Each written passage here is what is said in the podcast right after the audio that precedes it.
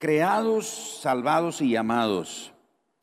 Una de las razones por las que la iglesia existe como el cuerpo de Cristo, como la iglesia local, una de las razones por las que existe es precisamente para que cada miembro ocupe su lugar dentro de la iglesia. No estamos aquí en el mundo por un error, por una equivocación, no estamos aquí para ocupar solo un espacio, un lugar en el mundo. No estamos aquí solamente para consumir los recursos del mundo. Estamos aquí para que nuestra vida haga una diferencia en la vida de otras personas. Por eso estamos aquí y para eso existe la iglesia. Para darle la oportunidad a cada miembro en la iglesia local de usar su vida para hacer la diferencia en la vida de otras personas. Y como hemos estado aprendiendo durante este mes de impacto local y global, de unirnos a lo que Dios está haciendo alrededor del mundo. Y hoy podemos dejar claro tres cosas importantes. Y este, este pensamiento no es solo para los que hoy se están graduando, es para todos nosotros los creyentes. Es que nosotros fuimos en primer lugar creados para servir a Dios. Esa es la razón principal de por qué estamos en la iglesia. Fuimos creados para eso. Dios nos creó con el propósito de servirle a Él. Muchas personas decimos, yo quiero servir a Dios. Muchos dicen, yo, yo quiero que Dios me use. Y hace muchos años estaba con dos jóvenes, uno de ellos hoy día sirve como pastor o está involucrado en el ministerio pastoral, el otro no, pero ese otro que no está involucrado, me acuerdo que teníamos tiempos de oración, ellos dos conmigo y otros más que se unían, y orábamos para que el Señor nos usara. Éramos un montón de chavalitos, ah, jovencitos, adolescentes, pidiendo cosas peligrosas, pidiéndole a Dios que nos usara. Y una vez uno de estos jóvenes llorando me dice, pastor, por favor pídele a Dios que me use, dígale al Señor que me use. Yo le dije, te aseguro que voy a estar orando por eso. Y un día estaba orando por él y por su deseo, por su petición. Cuando sentí en mi corazón la convicción de parte del Señor y se lo dije a él posteriormente, yo dije, mire, usted no tiene idea de lo que está pidiendo. ¿Está seguro lo que está pidiendo? Decirle a Dios que lo use tiene connotaciones poderosas, tiene connotaciones que van a sacudir tu vida, van a alterar tu agenda, van a alterar tu vida para bien, por supuesto. En el principio no va a ser nada agradable porque no entendemos lo que Dios está haciendo, pero muchos oran diciéndole, Señor, úsame, pero no quieren servir. Una de las cosas que compartimos en la jornada es precisamente es que un miembro en una iglesia local no es solo un número más, no es una estadística más dentro de una congregación local. Es alguien que es llamado a servir. Por eso de lo, lo de los dones, para que cada quien sirva de acuerdo al don que Dios le ha dado. Así que fuimos creados para servir a Dios. Efesios capítulo 2, versículo 10 dice, porque somos hechura suya. Note eso, somos hechura suya, creados en Cristo Jesús para buenas obras. Ahora, las cuales Dios preparó de antemano para que anduviésemos en ellas. Así que cuando hablamos de las buenas obras, estamos hablando de nuestro servicio a Dios. Antes de conocer al Señor, de tener una relación personal con Dios, oíamos de las buenas obras y entendíamos las buenas obras como dar de comer al hambriento, de beber al sediento, vestir al desnudo, visitar al enfermo, al que está en la cárcel, etcétera, etcétera. Lo cual es bueno, no hay nada malo en eso. Sin embargo, cuando la Biblia habla que el Señor nos creó para buenas obras, no está hablando propiamente de ese tipo de benevolencia, está hablando de nuestro servicio en el cuerpo. Dios nos creó para servir en el cuerpo. Este grupo de creyentes que hoy eh, está participando de esta ceremonia de graduación deben tener bien claro que Dios los creó, y no solo ellos, todos, Dios nos creó para servirle a Él. Así que siempre que sirvamos a otros de cualquier manera, estamos sirviendo a Dios. Usted no puede decir, ay, yo quiero servir a Dios, pero si no sirve a la gente, no puede ser un siervo de Dios. Porque la manera que califica para servir o ser considerado un siervo de Dios es que sirve a los demás, sirve a las personas. Pero si no sirve a las personas, no puede llamarse un siervo de Dios.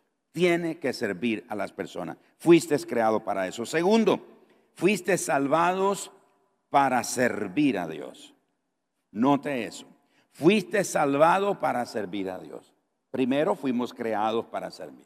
Ahora fuimos salvados para servir a Dios. Segunda de Timoteo 1, verso 9, verso 8 y verso 9 dice, por tanto, no te avergüences de dar testimonio de nuestro Señor, ni de mí, preso suyo, sino participa de las aflicciones por el Evangelio según el poder de Dios, quien nos salvó y llamó con llamamiento santo, no conforme a nuestras obras, y ahí obras tiene que ver ahora sí con ayudar al necesitado, eh, portarnos bien y, y darle de comer al hambriento. Ahí esa palabra sí tiene que ver con ese tipo de obras o de benevolencia. Pero dice el pasaje, el Señor nos llamó con llamamiento santo no conforme a nuestras obras, sino según el propósito suyo y la gracia que nos fue dada en Cristo Jesús antes de los tiempos de los siglos. Los dos versículos que hemos leído, primero Efesios 2.10 dice, que las obras, el servicio al que Dios nos ha llamado, Dios las preparó de antemano, con anticipación. Ahora aquí dice que el Señor, eh, conforme al propósito suyo y la gracia que nos fue dada en Cristo Jesús, según, o en Cristo Jesús dice, antes de los tiempos de los siglos. Antes de que todo existiera, antes de que el universo existiera, Dios ya nos había creado. Estamos en la mente y en el corazón de Dios y Dios nos diseñó, nos creó para servirle a Él. Usted y yo fuimos creados para eso, fuimos salvados para servirle a Dios. Así que Él nos redimió para que hiciéramos su obra santa. Como dice Efesios 2, versos 11 en adelante, para perfeccionar a los santos, para que hagan la obra del ministerio. No somos salvos por buena obra, todos entendemos eso muy bien. Sí fuimos salvos para buenas obras. No por las buenas obras, pero para buenas obras. Pero no tiene que ver con benevolencia necesariamente, tiene que ver con nuestro servicio. Fuimos salvos para servirle a Dios. En el reino de Dios tenemos un lugar, cada uno de nosotros tiene un lugar. Cada uno de nosotros tiene un lugar. Un lugar en el cuerpo de Cristo. Tanto que la Biblia dice en 1 Corintios capítulo 12 que en la iglesia es como un cuerpo que tiene muchos miembros. Y cada miembro ocupa un lugar de acuerdo al diseño y al propósito por el cual Dios lo diseñó en nuestro cuerpo. En la iglesia nadie puede decir, ay, yo no sirvo, ay, yo no, yo no, puedo, yo no puedo servir, yo soy inútil, yo no puedo hacer nada, yo no hallo mi lugar. Porque todos fuimos creados para servir a Dios. Todos tenemos un lugar en el cuerpo de Cristo. Todos. Nadie aquí ni los que no están hoy están excepto, eh, eximidos, ellos están, están incluidos, los que nos ven en la transmisión también. Todos tenemos un lugar, todos tenemos un propósito en el cuerpo de Cristo. Lo he dicho muchas veces y ahora cabe mencionarlo. No sé cuándo fue la última vez que le dio gracias a Dios por su dedo gordo de los pies. Usted ve su dedo gordo y dice, qué dedo más feo ese. Parece jocote tronador. Pero si, sin ese jocote tronador, nos vamos de bruces. Sin ese dedito gordo en nuestros pies, hermanos, no tendríamos esta habilidad de poder sostenernos. Nos iríamos hacia adelante, nos caeríamos. Así que hágale su pedicure de vez en cuando. Aunque nadie lo ve, aunque está bien tapadito con el cámbiale los calcetines. Y eso tiene que ver con los hombres, porque las damas pues no usan calcetines, ¿verdad? Pero lo, que estoy es ejemplificando el hecho que todos tenemos un lugar y un propósito en el cuerpo de Cristo. Usted tiene un lugar en esta iglesia. Usted tiene un propósito al estar aquí en esta congregación. Y ese propósito solo lo va a descubrir sirviendo. Ah, no, pero es que yo quiero servir ahí en la plataforma. Yo quiero que todos me vean. Está equivocado. No funciona así no significa que no podamos. Yo, no, no empecé sirviendo a Dios de una vez en una plataforma. Empecé desperdiciando la pintura en la iglesia en la que yo iba. Si no era por un anciano que ya está con el Señor, que me enseñó a pintar. Y dijo, hermano Gerardo, venga, usted está desperdiciando la pintura. Le voy a enseñar cómo se usa la brocha. Y él me enseñó, agarró la brocha, la puso en mi mano y tomó la mano de él con la mía y me enseñó cómo hacerlo. Así se pinta. En la iglesia en la que yo serví, eh, empecé a servir al Señor, fui salvo, tenían un bautisterio así en la, plataforma. Y habían diáconos y había gente que lo podía hacer. Pero por alguna razón el pastor me dio el ministerio de lavar el bautisterio. Entonces a mí me tocaba lavar el bautisterio. Me quedaba el sábado después de la reunión de jóvenes lavando el bautisterio y llenándolo, porque el domingo en la mañana era el tiempo de bautismo. Y después me quedaba el domingo en la noche a dormir en la iglesia para desvaciar el bautisterio. Así que si yo quería un ministerio de plataforma, lo tenía, lavando la pila bautismal. Así que nunca menosprecie un lugar donde Dios te lleve a servir. Sea este visible o no, sea este algo así tan glamuroso, donde hay mucha luz, o en un lugar donde nadie te ve. ¿Cuántos de nosotros nos encontramos? vuelvo con el dedo gordo del pie. Qué bonito dedo tiene. Nadie, ninguno nos decimos eso. Nadie se pone, nadie se detiene a eso. Pero porque nadie se detenga a hablar de nuestros dedos gordos, de los pies, no significa que ellos no tienen una función. ¿Me estoy explicando? Usted, al igual que cada miembro de nuestro cuerpo, usted y yo tenemos un lugar en el cuerpo de Cristo. No servimos a Dios por miedo, no servimos a Dios por culpa, no servimos a Dios por obligación, servimos a Dios con gozo y con una profunda gratitud en el corazón. Usted no debe de servir a Dios porque tiene culpa. Ay, es que yo era tan malo como aquel hombre que dijo que era tan malo, tan malo, tan malo, que mató a su abuelita. Y toda la gente, wow, qué hombre más malo. Pero el Señor me perdonó. Uy, hermanos, pero yo era todavía más malo.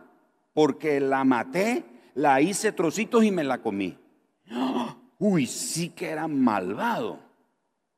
Usted no puede servir a Dios porque tiene culpa. Y Señor, yo era tan malo, tan malo, Señor, que, uy, siento... No, no debe servir a Dios por obligación.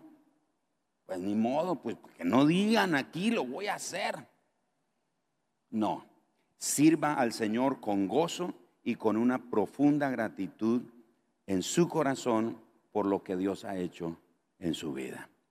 ¿Qué ha hecho Dios en su vida? Nunca le vamos a poder pagar a Dios lo que Él ha hecho por nosotros. Lo único que tenemos es una profunda gratitud y le servimos a Él con profunda gratitud. Hebreos 12:28 habla de eso, que habiendo recibido un reino inconmovible, mediante la gratitud, sirvamos a Dios. ¿Usted quiere demostrar, usted quiere que la gente sepa que usted está agradecidísimo con Dios, sirva. Pero usted no puede decir, uy, yo estoy tan agradecido con Dios, pero no quiere hacer nada. Entonces no está agradecido. La gratitud es lo que motiva nuestro servicio. Finalmente, fuimos llamados para servir a Dios. Primero, creados para servir a Dios. Nos somos hechura suya, creados en Cristo Jesús. Segundo, fuimos salvados para servir a Dios. Y tercero, fuimos llamados para servir a Dios. Fuimos llamados. Esa palabra llamado muchas veces se ha limitado únicamente a los que sirven a tiempo completo en un ministerio. Puede ser de pastor, puede ser de, músico, puede ser de predicador, de evangelista, etc. La gente, los creyentes en las iglesias limitan la palabra llamado a ese tipo de personas. Y aunque hay verdad en eso, no podemos, yo no puedo hacer esto si no tengo el llamado de Dios. Si yo hago lo que hago sin el llamado de Dios, sería un profesional. Y no habría fruto, no habría respaldo del Señor. Pero el llamado, evidentemente, lo necesitamos. Pero en, en términos general, todos hemos sido llamados. Primera de Pedro capítulo 1, versos 2, 9 al 10. Voy a pedirle ayer al que se acerque, por favor. Escucha lo que dice Primera de Pedro 2, versos 9 y 10. Mas vosotros sois linaje escogido, real sacerdocio, nación santa, pueblo adquirido por Dios. Y escuchen el llamado. El llamado está en esto.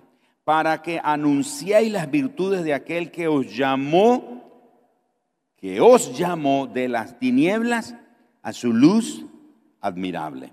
Vosotros que en otro tiempo no erais pueblo, pero que ahora soy pueblo de Dios, que en otro tiempo no habíais alcanzado misericordia, pero ahora habéis alcanzado misericordia. Fuimos llamados para servir a Dios. ¿Leyeron ustedes el pasaje que dice que que muchos son los llamados, pero pocos los escogidos. Todos hemos sido llamados. Señor, ¿por qué usa aquel y a mí no me usa? Porque aquel respondió. Todos hemos sido llamados para servir a Dios. Y uno dice, pero Señor, ¿por qué aquel usa y a mí no? Bueno, porque aquel respondió al llamado. Dijo, Señor, aquí estoy. ¿Cómo puedo ser útil? ¿Cómo te puedo servir? Porque sabe que tiene un llamado en su vida. Y su llamado es a servir a Dios. A veces hay gente que, que me saluda o me habla y me dice, mire, yo tengo un llamado de pastor. Ah, qué bien. Otro, yo tengo un llamado de evangelista. O yo tengo un llamado de apóstol o de profeta, qué sé yo. Bueno, sirva. No puede decir que tiene un llamado a hacer así esas cosas visibles en el cuerpo de Cristo si no está dispuesto a servir en las cosas más pequeñas. Muchos de ustedes, por ejemplo, ahora acaba de pasar la conferencia Dimensiones, muchos sirvieron. Unos sirvieron en los baños, Otros sirvieron dando comida, repartiendo, distribuyendo la comida, barriendo, ah, qué sé yo. Ahí, ahí, ahí, en esos momentos es que uno va viendo quién es aquel siervo, quién es aquella persona que está listo a servir.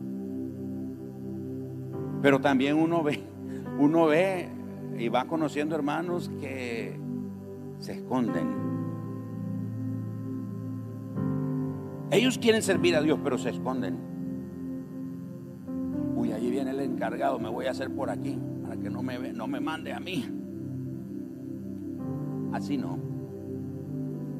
Eso es renunciar o despreciar el llamado que Dios te dio servir. Me encanta cómo el apóstol Pablo empieza muchas de sus cartas Pablo, siervo de Jesucristo. llamado a ser apóstol.